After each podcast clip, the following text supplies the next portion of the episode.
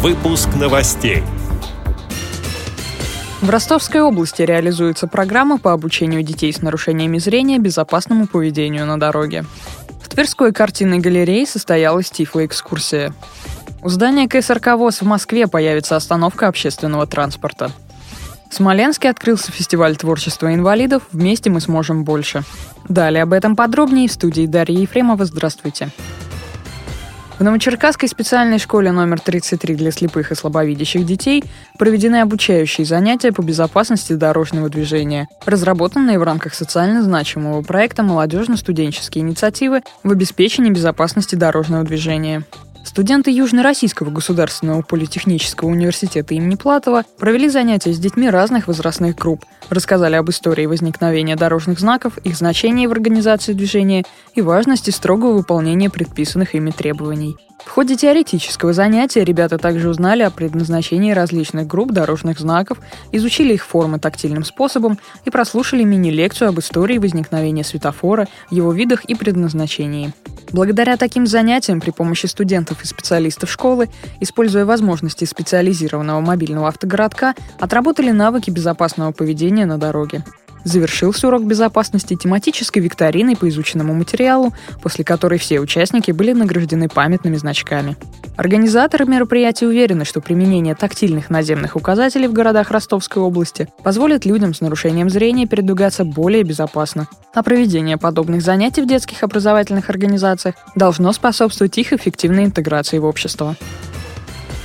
Тверской областной картинной галерее состоялась экскурсия для людей с ограничениями слуха и зрения, организованная совместно с Тверской областной специальной библиотекой для слепых имени Суворова и посвященная скульптуре как одному из древнейших видов изобразительного искусства. Участники познакомились со скульптурным фондом галереи посредством адаптированной экскурсии для людей с ограничением слуха и зрения. Гостям представилась возможность тактильно изучить предметы из методического фонда и образцы материалов, с которыми работает скульптор а также музейные предметы из собрания галереи.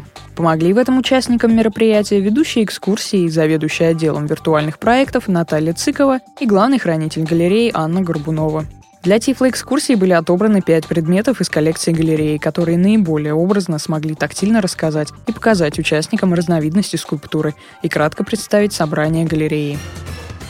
У здания культурно-спортивного реабилитационного комплекса ВОЗ в Хорошовском районе Москвы будет организована дополнительная остановка общественного транспорта. Как сообщает Мосгортранс, новый пункт высадки и посадки обустроен для удобства пассажиров с ограниченными возможностями, регулярно приезжающих в социальные учреждения.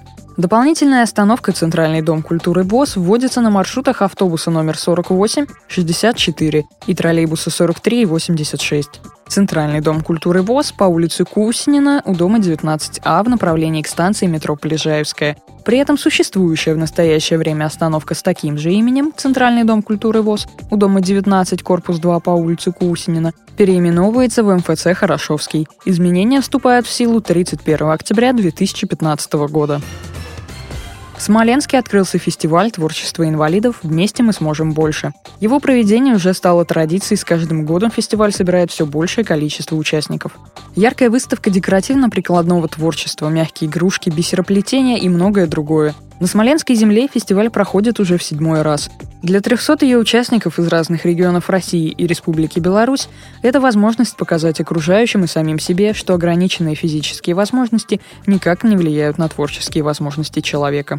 В течение пяти фестивальных дней участники продемонстрируют свои таланты в различных номинациях. Конкурсные выступления состоятся на сцене Дома культуры пансионата «Красный Бор».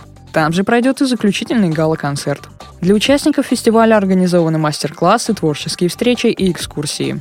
С этими и другими новостями вы можете познакомиться на сайте Радио ВОЗ. Мы будем рады рассказать о событиях в вашем регионе. Пишите нам по адресу новости собака ру. А я желаю вам всего доброго и до встречи.